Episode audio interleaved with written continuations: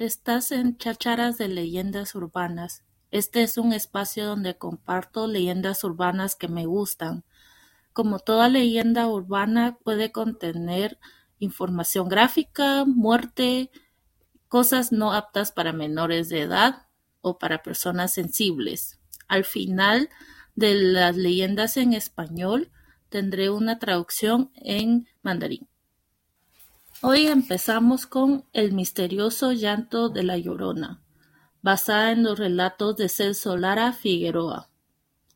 Luego de los terremotos del 29 de julio de 1773 que destruyeron la capital del reino, el gobernador don Martín de Mayorga obligó a la población a mudarse al Valle de la Virgen que fue para fundar la nueva Guatemala de la Asunción. Estos y los demás acontecimientos que desencadenaron dejaron una profunda huella en la vida de cada persona. María de los Remedios lamentaba con pesar haber dejado esa ciudad, pues pensaba en las penalidades que su familia había sufrido para instalarse en ella y construir una casa digna de su abolengo.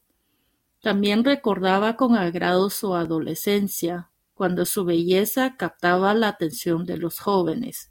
En la nueva ciudad vivía en una casa grande, de muros gruesos, con habitaciones altas y ventiladas, ubicada en el callejón de Soledad, en el barrio de San Sebastián.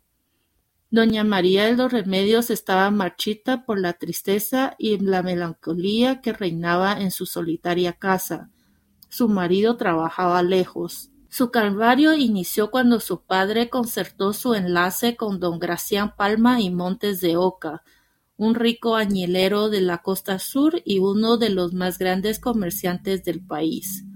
Se dio cuenta de que si oponía resistencia, su desventura sería aún mayor, por lo que aceptó la decisión de su padre sin replicar. Luego del casamiento se trasladó a la casa que le brindara don Gracián Palma. Desde entonces vivía ahí sola entre flores y recuerdos. Juan de la Cruz era un fontanero joven, mestizo, de facciones finas y fuertes. Trabajaba en la esquina de la calle de Concepción y calle del Manchén, donde repartía agua a ese sector de la ciudad. Un día, cuando llegó a abrir el chorro del manantial, varias ancianas lo saludaron y él les comentó que no había dormido porque los perros de la vecina habían ladrado toda la noche. Ellas le advirtieron que tuviera cuidado, porque los perros miraban la muerte y los espantos. Su trabajo le ofrecía la oportunidad de ver a la mujer que amaba, que, aunque estaba seguro de no poder alcanzarla, su sola presencia le turbaba el ánimo. Se alegraba cada día al ver pasar a doña María de los Remedios Salazar y Rodríguez de Palma y Montes de Oca cuando se dirigía hacia la catedral para la misa de ocho de la mañana. Ella notaba la admiración del fontanero y eso la halagaba, pues aunque estuviera casada, le gustaba que otros hombres se conmoviera ante ella. Se lamentaba por no haber tenido la oportunidad de amar libremente un día la casa de doña María amaneció sin agua y mandó a llamar al fontanero. Al llegar él la saludó, aparentando estar tranquilo, aunque en realidad estaba nervioso. De inmediato procedió a buscar la obstrucción. El trabajo no era complicado, pero él lo aparentó para llegar más días a verla. Así pasaron siete días. Al concluir la labor, ella le agradeció invitándolo a beber una jícara de chocolate y desde entonces surgió una estrecha relación que poco a poco fue transformándose en romance. Una noche María de los Remedios empezó a sentir dolores de cabeza y náuseas durante varios días. Juan, asustado y afligido, consultó con una vieja curandera del barrio de la parroquia, quien después de examinarla concluyó que María estaba embarazada. La aflicción se apoderó de la pareja, pues pronto supieron que don Gracián Palma volvería a la ciudad. Toda esta preocupación y nerviosismo solo contribuyeron a acelerar el alumbramiento. Con la ayuda de una empleada dio a luz un niño a quien le puso el nombre de Juan de la Cruz. Las murmuraciones en la ciudad no tardaron en surgir. Juan intentaba consolar el sufrimiento de doña María de los Remedios, pero todo esfuerzo era inútil. Ella se ocultó de todos, incluso de Juan. La hermosa mujer estaba al borde de la locura y, sin saber lo que hacía, una noche de la luna tomó al pequeño Juan de la Cruz en sus manos, se vistió de negro y salió de su casa. Con paso apresurado atravesó las calles de la ciudad rumbo al oriente y se dirigió al río de las vacas, Llegó a la ribera y hundió a su hijo entre las frías aguas que se tragaron la vida del pequeño ser. La belleza de María los Remedios se disfiguró y después de haber ahogado a su hijo, lloró lanzando gritos espeluznantes con una voz sobrenatural. ¡Ay! ¡Ay! ¡Ay! ¿Dónde estás, Juan de la Cruz? ¿Dónde estás, hijo mío? Con el vestido negro desgarrado arrastró su ajada figura y se perdió entre los abismos infinitos. Se dice que Dios castigó a doña María los remedios y la convirtió en la llorona, condenándola a salir todas las noches a llorar por los lugares donde hay agua que corre para buscar a su hijo.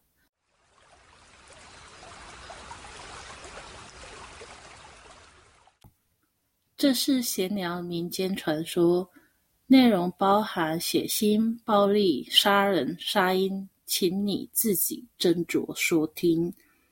今天讲的是一个在拉美非常有名的民间传说，每个地方的版本都不一样，所以你可能有听过其他版本，可是这是我在当地听到的。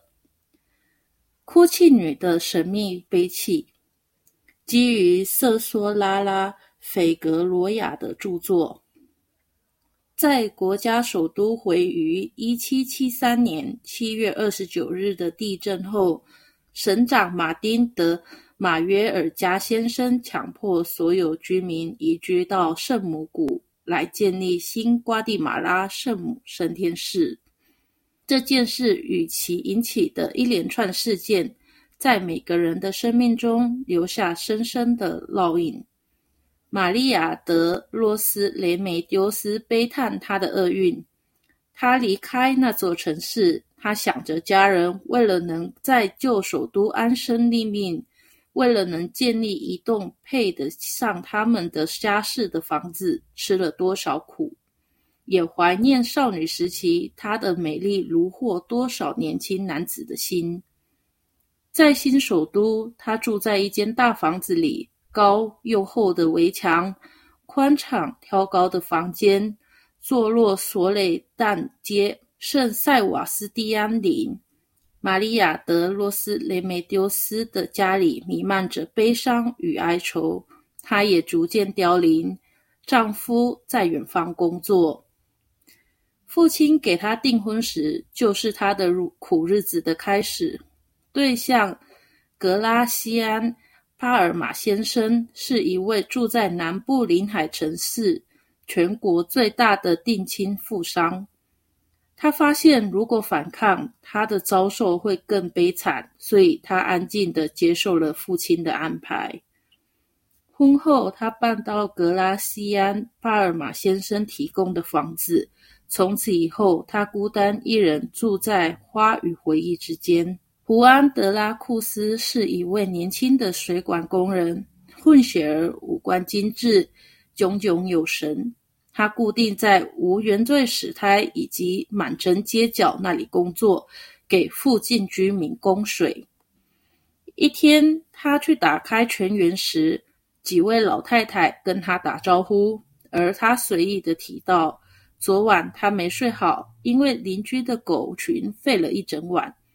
他们让胡安要小心，因为狗可以看到死亡与鬼怪。他的工作提供他看到他爱的女人的机会，虽然他很确定自己没办法靠近，单单是他的存在就让他心神不宁。胡安很开心，每天早上玛利亚夫人去参加八点的弥撒时，他就能一睹方言。玛利亚夫人注意到水管工人的仰慕，这让她感到窃喜，因为就算她已结婚，还是喜欢男人为她神魂颠倒，也悲叹自己没有机会自由恋爱。某天早上，玛利亚夫人家里没水，于是派人去请水管工。当胡安抵达时，他假装很镇定地跟夫人打招呼，虽然他心里紧张不已。胡安马上开始找堵塞，问题并不大，可是他假装有点困难，这样才能多去几天，多看他几眼。就这样过了七天。当工作结束时，玛利亚夫人为了感谢胡安，邀请他喝一杯巧克力。就这样开启了一段紧密的关系，后面也慢慢的演变成爱恋。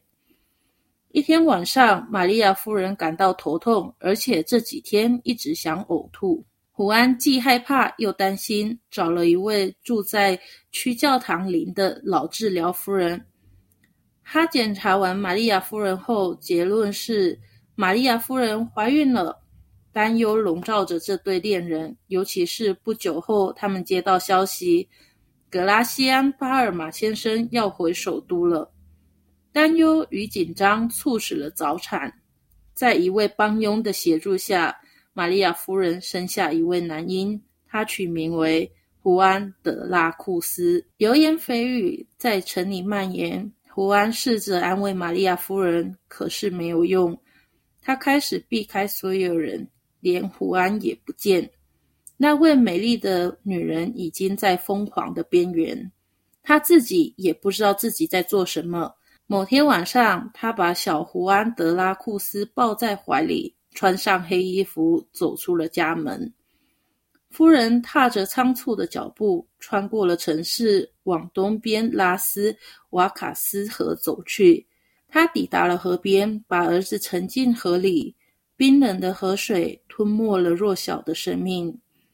玛利亚·德罗斯雷梅丢斯在淹死儿子后。脸扭曲掉了，他开始大哭，用可怕的声音大喊着：“哎，哎，哎，胡安·德拉库斯，你在哪里？我的孩子，你在哪？”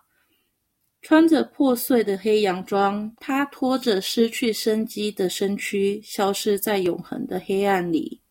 听说上帝在惩罚玛利亚·德洛斯雷梅丢斯。把她变成了哭泣女，他每天晚上都要去会流动的水旁，哭着寻找他失去的儿子。